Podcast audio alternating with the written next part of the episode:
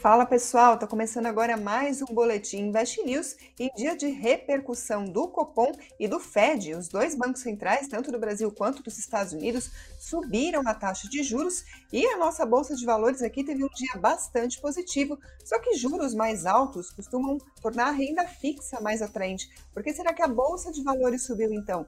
Se você está com dúvida, a gente vai responder neste programa, que também vai comentar a alta do dólar. A gente tem visto o real beneficiado pelo fluxo estrangeiro. A gente vai falar sobre a tendência, o que, que a gente pode esperar. Será que esse movimento tem força para se sustentar? Além de outras notícias que mexeram com o mercado financeiro, como ficou dólar, Bitcoin, as ações que mais subiram e mais caíram. E para comentar esses assuntos, hoje eles vieram em dupla, Hugo Carone e Murilo Breder, analistas da Nuinvest. Sejam muito bem-vindos.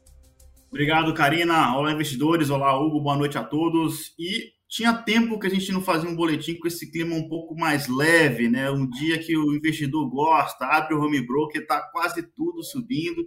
Enfim, vamos comentar o que está por trás dessa alta de quase todos os ativos da Bolsa Brasileira. Boa noite, Murilo. Boa noite, Karina. É bem o que o Murilo comentou aí, né? O dia da, da alegria da galera, né? Eu acho que quase é, com peso né, no índice. Acho que só foi Petro aí que atrapalhou um pouco a festa, senão a festa seria ainda maior. E é justamente sobre essa festa que a gente vai falar logo de cara aqui no Boletim Invest News, porque qual foi uma das principais notícias, se não a principal, que está repercutindo no mercado hoje? O Copom ontem subiu a Selic para 11,75%, já era esperado, não foi uma surpresa, mas claro que estava todo mundo na expectativa do que, que viria no comunicado do Copom.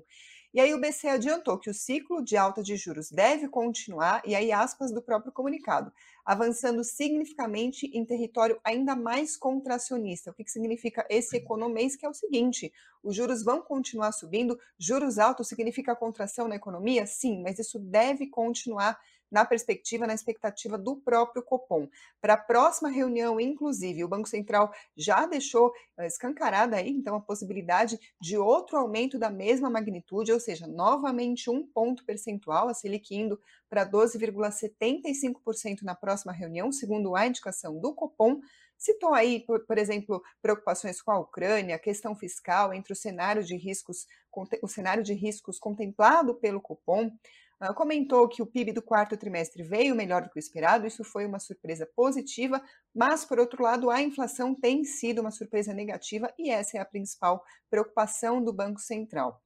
Ah, as expectativas sobre a inflação também estão no radar, claro, e seguem desancoradas aí, todo mundo preocupado com a meta de inflação, e por isso o Banco Central já disse que vai continuar agindo. Ou seja, juros subindo com indicação de que vão continuar subindo ainda por mais um tempo. E o que, que a gente costuma comentar aqui quando acontece uma notícia como essa? Como que fica a renda fixa, os juros mais atraentes, quais investimentos acabam se beneficiando e normalmente o que ocorre é que ativos de risco acabam ficando menos atraentes na comparação. Só que em compensação a gente viu a bolsa de valores subir hoje, como o Murilo estava comentando, a gente abre o home broker hoje quase tudo verde, quase todas as ações da bolsa brasileira B3 em alta hoje.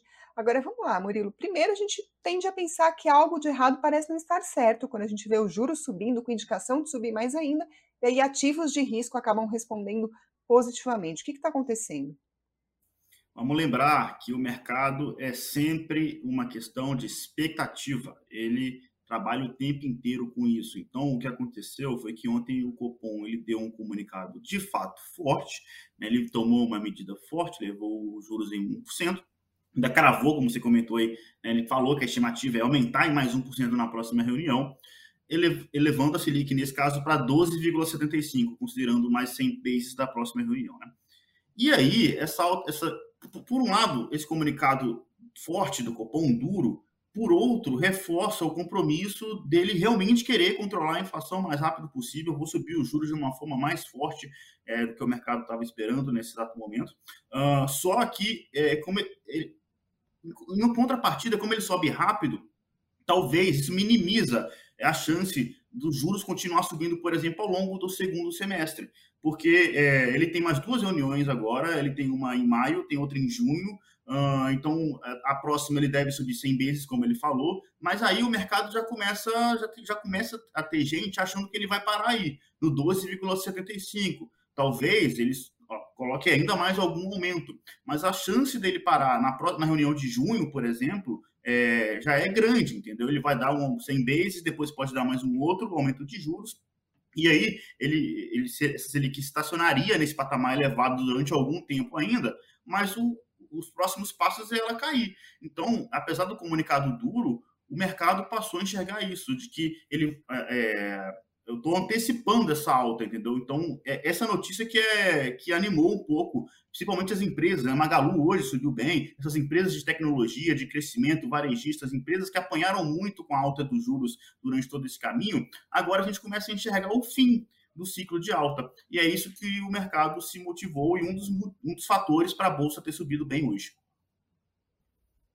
A gente viu, claro, como todas as ações subiram, o Ibovespa acabou subindo junto, a Petrobras, como vocês comentaram, acabou diminuindo um pouco a festa, não chegou a estragar, mas de qualquer forma o Ibovespa hoje subiu mais de 1%, 1,77%, foi aos 113 mil pontos, mas nos últimos dias a gente chegou a ver abaixo dos 110, então gostaria de ver no gráfico, se você puder explicar, explicar para a gente a saída abaixo do 110, se já está superado ou se ainda está meio lateralizado, qual que é a tendência agora? A briga é muito grande ainda, tá? Eu vou trazer para vocês na tela. Só quero destacar para a gente não esquecer: é, amanhã é dia de vencimento de opções, tá? É, o ideal, para você tirar essa dúvida, né? Se a gente vai caminhar bem ou se ainda volta aquele cenário um pouquinho pessimista que a gente viu alguns dias atrás, é após esse vencimento, né? Para desvincular, vamos dizer assim, esse, esse possível peso que a gente teria para o IBOV. Eu já trouxe na tela para vocês a referência então do IBOV. É, a gente já fala, já tem bastante tempo com relação a essa linhazinha azul, que é a média de 200, né? Acho que já tem um mês né, que a gente não para de falar dela. E está difícil superar essa região. Essa região é extremamente importante ser superada. Pontualmente falando dela, agora ela está em 114,464. Eu lembro que todo dia esse valor vai alterando, tá? Então, não é um valor ali, não é uma constante. E se superado isso, Tá? Aí a gente volta àquele valor um pouco mais otimista que a gente falava um tempo atrás, na casa dos 120 mil pontos aproximadamente. Tá? O lado negativo, que a gente chegou a dar uma beliscada ali ameaçar uma piora, é abaixo aqui mais ou menos 109,400, 109,500, que a gente da última vez beliscou, reagiu rápido, dessa vez a gente chegou a assustar, né? fechou ali um pouquinho abaixo, ameaçando é, ter de fato uma piora. E um outro ponto importante gostaria de comentar rapidamente, considerando tá, que não é o IBOV, se eu estivesse usando a referência do ETF, do IBOV, pelo menos o mais negociado, BOVA 11, a gente tem que ficar atento que essa região que a gente está, considerando que se alguém tivesse fazendo um preço médio por dia, tá? desde a mínima da crise, o seu preço médio está mais ou menos nessa região, tá? essa região que a gente brigou ali perto dos 100 mil pontos. É, e por outro lado, quem vem daqui do topo histórico, é onde a gente está brigando aí. Então, por isso, provavelmente, essa briga muito grande nessa região, para a gente depois definir de fato quem é que possivelmente né, vai conseguir vencer isso. E não esquecendo, né, o que a gente já falou outras vezes, é um ano eleitoral, é, a estatística, por enquanto, precisando ser muito longa, né, as outras oito vezes perdão, que a gente teve de ano eleitoral, o Ibov ele não foi muito direcional, tá? Ele caminhava negativamente ou positivamente, não importa, e no final do ano terminava mais ou menos ali. Não era algo, tomei uma reta e o ano inteiro de alta ou o ano inteiro de queda. Tá? Então, só destacando para esse lado que a gente já falou bastante, que normalmente é um ano de, de volatilidade. É importante até se tocar nesse assunto, vem de encontro com a pergunta do John Asa, que ele quer saber se a gente tem motivos para esperar constância na subida. Constância não é exatamente uma palavra que a gente pode esperar nesse ano, então, né? É, tirando a questão do, do ano eleitoral, né, por gráfico, a gente tem alguns parâmetros básicos que seriam o quê? A referência de uma média, por exemplo. A gente falou ali a 200, é extremamente importante superar ela para ter um fôlego maior, tá? Do, parecido com o que a gente teve anteriormente. E um outro que eu vou puxar aqui, então, que aí fica mais claro para ele, que eu consideraria como segundo ponto importante, é, ali a gente estava falando muito do diário, e a referência aqui, a gente está falando de um semanal. Tá? O semanal, então, aí ela é mais importante do que o diário. O diário tem ruídos, né? você tem distorções. O semanal e o mensal, não, ele vai ter mais força. E o que, que é importante aqui no caso? Que a gente já está até um bom tempo acima. é ficar acima dessa linhazinha roxa aí, que é uma média de nove semanas, tá? Exponencial. A gente está por 10 semanas acima dela. Isso é positivo. Por mais que a gente tenha trabalhado essa semana ainda num momento que foi bastante pesado, bastante negativo, a gente teve uma boa recuperação e por enquanto, né, a semana não fechou, e por enquanto caminhando para fechar uma semana acima. Né? Então, espero que sexta-feira é, não estrague essa festa, né? que a gente possa permanecer acima desse nível. Quem quiser, esse valor está em torno, né, mais uma vez, não é um número né, cravado, mas em torno de 111.800. Pessoal, agora a gente vai mudar de assunto, mas nem tanto, porque a gente está comentando aqui as perspectivas do mercado, falando do cenário para a Bolsa, mas isso também tem a ver com o nosso câmbio. O que, que a gente tem visto? O real se beneficiando nas últimas semanas de fluxos estrangeiros para o Brasil, isso puxado por alguns fatores, entre eles alta das commodities, por exemplo. O Brasil exporta bastante commodity, acaba se vendo beneficiado, lembrando que as commodities são cotadas em dólar. Além disso, a gente viu a Selic ganhar força, isso atrai investidores em busca de retorno mais alto e o nosso juro está um belo retorno. Vou pedir até para o Tiago colocar na tela para a gente um comparativo das taxas de juros pelo mundo, taxa de juro real, ou seja, descontando a inflação dos juros. A gente está com uma inflação bastante elevada, a gente sabe, mas mesmo assim, o Brasil tem uma das maiores taxas de juro real no mundo. No caso aí, a gente só está perdendo para a Rússia, entre as, entre as 40 maiores economias do mundo. Vamos lembrar, a Rússia é um país que está em guerra. A gente só perde, a gente só ganha de um país que está em guerra. Lembrando, o juro real é a nossa taxa de juros descontada a inflação. Uh, a gente viu ontem os Estados Unidos também subindo juros. Teoricamente, o país se torna mais atraente para os investidores, e aí isso tenderia a favorecer o dólar em relação ao real, mas ainda assim subiu, mas subiu de um patamar praticamente zerado, subiu pouquinho, enquanto a gente tem uma taxa aí de dois dígitos, caminhando para mais de 12%, como indicou o BC para a próxima reunião. Aí ficou o famoso carrego, como dizem em economês os analistas, os economistas. Só que a gente tem, como o Hugo estava comentando, cenário eleitoral para trazer volatilidade, cenário fiscal preocupando como sempre, o próprio BC colocou isso no comunicado de ontem, a inflação prejudicando a economia, gerando dúvidas aí sobre a recuperação, ou seja, a gente tem fatores positivos, mas também negativos. O fato é que a gente tem visto o real se beneficiar contra o dólar nas últimas semanas. Então, Murilo, primeiro eu gostaria de saber qual é a sua análise sobre isso, o que, que a gente pode esperar. Eu sei que dólar é uma das previsões mais difíceis de se fazer, mas ainda assim gostaria de ouvir os seus comentários sobre o cenário e, claro, como que isso mexe com o bolso do investidor, a estratégia do investidor. Perfeito. É, alguns pontos. Primeiro, o fluxo estrangeiro segue muito forte. Né? Então, enquanto a gente está caminhando para o final da alta de juros por aqui, lá nos Estados Unidos está só começando. Então, você pega empresas de tecnologia, empresas de crescimento, tudo isso que a gente, a gente já viu o filme aqui no Brasil há pouco tempo atrás, empresas que caíram muito com a alta de juros, isso está começando lá nos Estados Unidos. Então, esse dinheiro está saindo de lá e vindo para cá, principalmente porque a gente tem muita commodity, que é uma das formas de você se proteger com bolsa através, é, se proteger da inflação na bolsa, né? Investindo em empresas ligadas a commodities, tá? Então, essa é a primeira parte da história, chegada muito forte desse fluxo estrangeiro e não tem previsão é, não tem sinal desse fluxo ter parado, tá? ter cessado por enquanto ele segue muito forte. Lembrando que, apesar de todos esses problemas de inflação, eleição, tudo isso que você colocou, é, o preço, o índice preço-lucro da bolsa está muito barato, né? A gente está negociando a níveis de 2011. Então, sempre que a gente vê visão de gestores muito qualificados brasileiros, todos eles são unânimes em falar que o valuation está muito deprimido da maioria das ações brasileiras. Então, parece que o investidor internacional passou a enxergar isso também. E mesmo ciente de todos esses problemas, ele sabe disso, ele continua comprando o Brasil, porque ele, ele já sabe que o Brasil é assim, e mesmo assim está barato e ele está comprando. Então, esse é o primeiro ponto. É, que, que ajuda né, ao, ao, real ficar forte em relação ao dólar. O segundo ponto é o que você comentou, o tal do carrego. Né, o nome em inglês é carry trade, a gente usa o termo técnico também. Mas aí qual que é? O que é o carry trade? Né? Uh, você pega o americano, os juros lá dele está 0,25 agora, uh, mas aqui no Brasil está 11,75. Então, o que, que esse cara faz? Ele vai lá, pega dinheiro emprestado lá nos Estados Unidos e investe no Brasil. Então, ele, esse dinheiro emprestado ele vai gerando né, é, juros lá. Ele tem que pagar isso em algum momento. Só que está rendendo tanto no Brasil que ele não só consegue pagar esses juros, como ainda ganha dinheiro com isso.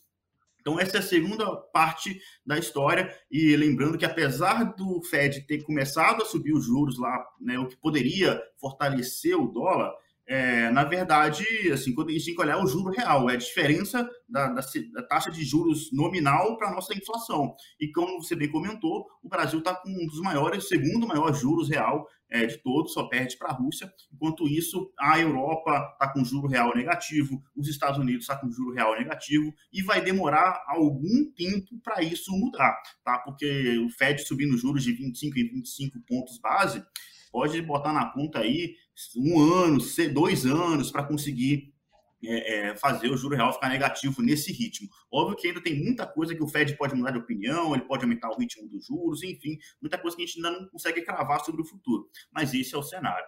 E para fechar sobre o dólar, tem um negócio que tem uma teoria que chama Dollar Smile. O que é o Dollar Smile? Smile de sorriso. Então, sabe aquele emoji do sorriso, que são é, aqueles dois olhos, duas bolinhas pretas e aquele parênteses de lado, como se fosse a boquinha sorrindo, né? É, por que, que é o Dollar Smile? Esses, esses dois, essas duas bolas, que seria o, o olho né, desse emoji, é, são os cenários em que o dólar fica forte. O que, quais são os cenários que o dólar fica forte? Economia americana é, pujante, né, e aí todo mundo quer investir nos Estados Unidos, o dólar se fortalece. Esse é um extremo. Qual que é o outro extremo? Caos no mundo, guerra, eu quero é, evitar risco a todo custo, então eu vou colocar na moeda mais forte do mundo, que hoje é o dólar. Né? Então o dólar se fortalece nesse cenário. Porém, esse sorrisinho aqui é justamente quando o dólar se enfraquece, é quando o cenário ainda está um pouco morno. É o que está acontecendo agora, porque a economia americana está tá desaquecendo, dependendo do ritmo de alta do Fed nos juros, ele pode inclusive causar uma recessão nos Estados Unidos, se a gente estiver falando de uma magnitude mais elevada por lá.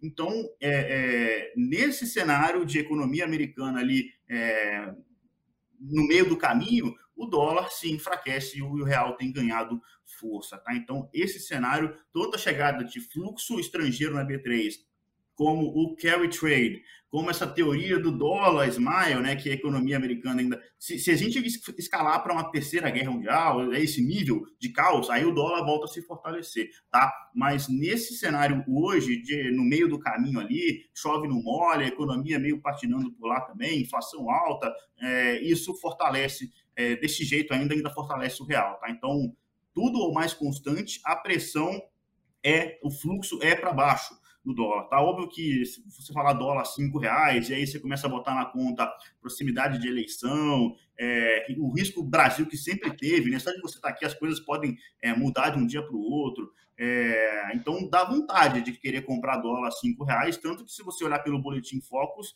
a expectativa hoje do, do mercado é que o dólar feche acima desse patamar ao longo de 2022, 2023. É, então dá vontade de comprar dólar, só que o investidor tem que tomar cuidado porque o fluxo ele segue vendedor por esses motivos. Então tem que comprar tendo essa visão de que, pô, eu não, eu não quero saber o que, que vai acontecer com o dólar é, amanhã, semana que vem, mês que vem. Eu vou comprar porque eu preciso aumentar, a dólar, vamos supor que eu quero aumentar a dolarização da minha carteira, eu acho que é um timing legal, mas sem essa preocupação de o que, que vai acontecer com o dólar amanhã, mês que vem, por causa dessa, desse fluxo. Entendeu? Então, esse, é isso que o investidor precisa ter na mente nesse exato momento.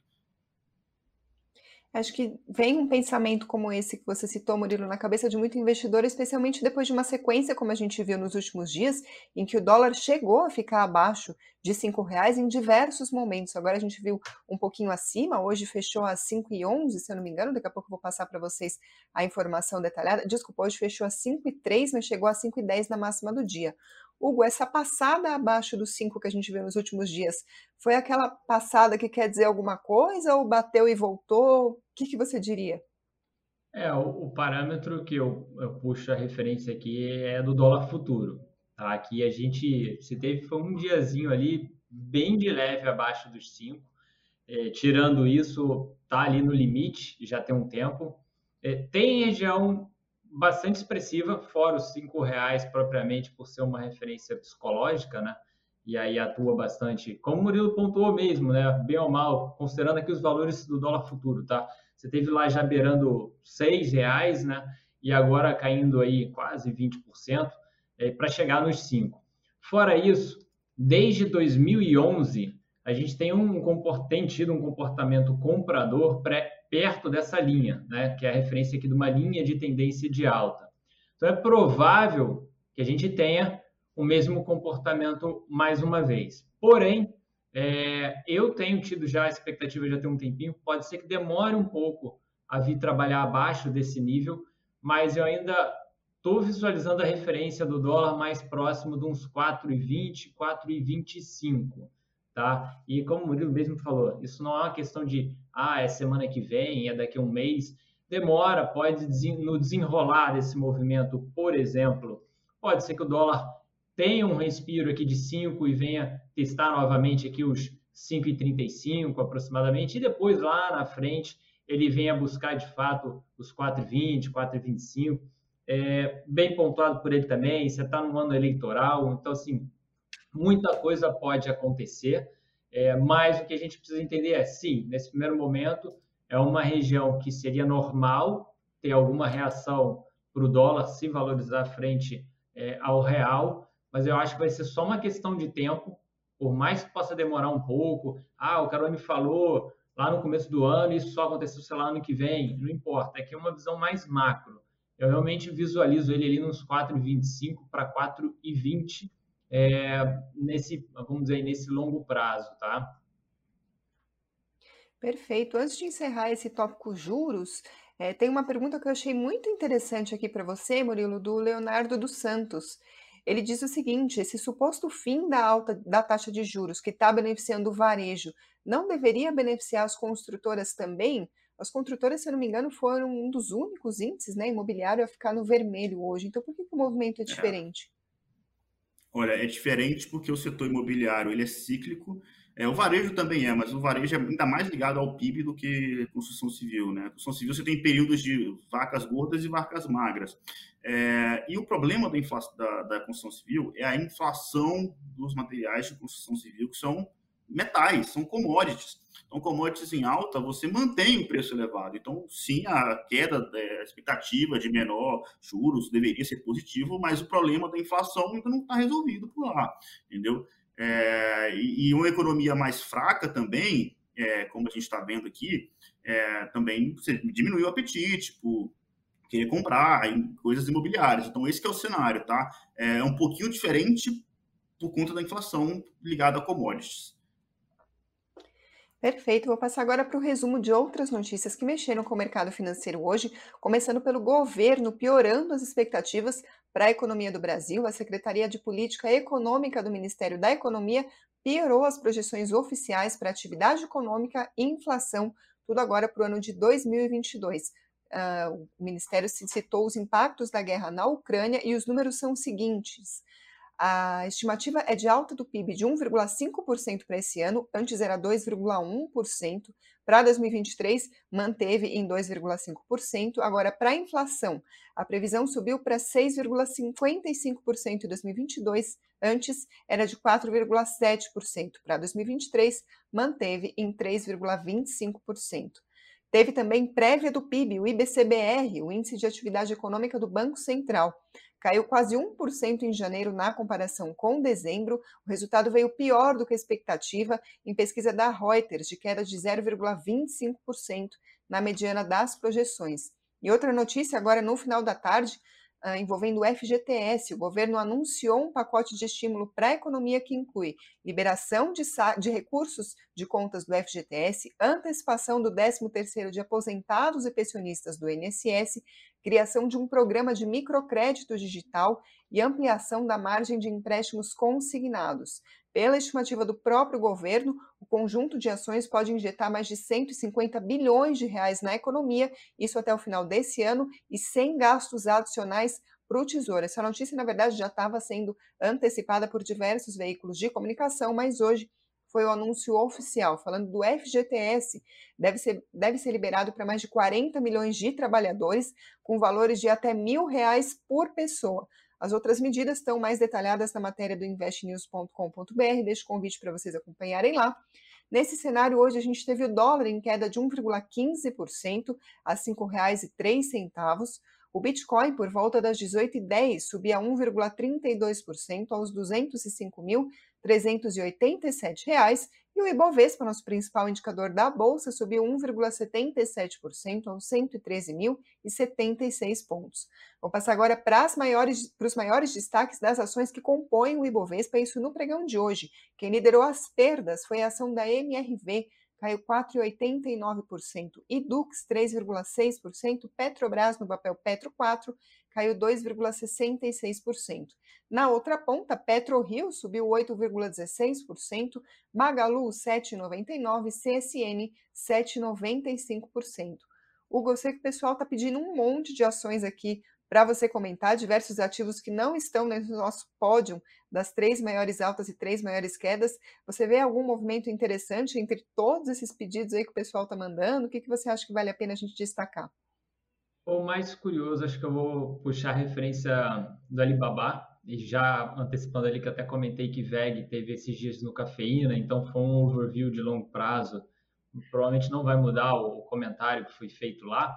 É, e o de Alibaba, que foi um ativo que realizou bastante, então, para entender um pouquinho mais, pelo menos no gráfico, claro, né, o que está ocorrendo com relação ao ativo, é, eu passei ali a descrição, talvez sem olhar a referência do gráfico ele não tenha compreendido bastante. Quem não conhece a formação que eu falei que em inglês chamado de broadening, em português de alargamento, que é um aumento de volatilidade. Indiferente se você está olhando um curtinho prazo, são cinco dias, se são meses, se são anos, tá? Essa referência aqui bem longa, né? Ela começou no meio de 2018 até agora. E, e eu não tracei isso depois que formou o fundo, tá? Isso é uma estimativa da inclinação dos topos com base no fundo, onde poderia ser o próximo fundo. Então, não foi antes que alguém fale, ah, não, ele fez o desenho depois que bateu lá. Não, ela já é calculada de acordo com o que a gente viu com as máximas anteriores. E foi a mínima, por enquanto, para essa semana, que é aqui, ó, que a gente está vendo a reação, que é bastante expressiva. Talvez em reais, por conta do dólar, tenha uma diferençazinha, a gente está vendo aqui uma valorização até ontem, pelo menos de quase 43%, não é pouca coisa. É, e o que, que, ele poderia buscar? Né? Ele seguindo essa intensidade, o normal, pelo menos, seria, no mínimo, tentar chegar no fundo anterior. Então, está falando aqui perto do quase 130 dólares, que é uns 128, 127. A gente está falando de um ativo que está nos 100. Então, ele tem ainda espaço para uma valorização expressiva. Eu só alerto que no meio do caminho, quem está de fora não vale o risco, tá? Várias vezes a gente vê ele testar esse nível mais de uma vez. O risco aqui, a relação de risco-retorno é mais interessante em quem fez aí perto da mínima da semana, né? não deu muito calor e o, o ativo já chegou a ter uma reação. Agora, desenrolar, se depois vai voltar lá para renovar a região de topo histórico e tudo mais, aí tem que ir acompanhando. Né? O primeiro movimento já ocorreu, foi muito mais rápido do que normalmente ocorre, né? como eu falei, 43% de alta em dois, três pregões por aí, é algo bastante expressivo. Maravilha. Murilo, antes da gente encerrar, gostaria de saber se tem alguma mensagem aqui no chat que você queria responder? Não, eu já fui respondendo a galera aqui no ao vivo mesmo, no chat, digitando, o Hugo também bem ativo, então acho que por hoje já cumprimos nossa missão, só dizer boa noite aí, bons investimentos para os investidores e desejar né? Um, bons investimentos a todos até amanhã. É isso. Não, não é só dizer isso, não. A gente também tem que dizer: se inscreve no canal, deixa o like, comentário. Obrigada quem está ouvindo por podcast ou pela Alexa. Agora sim, boa noite. Tchau, pessoal.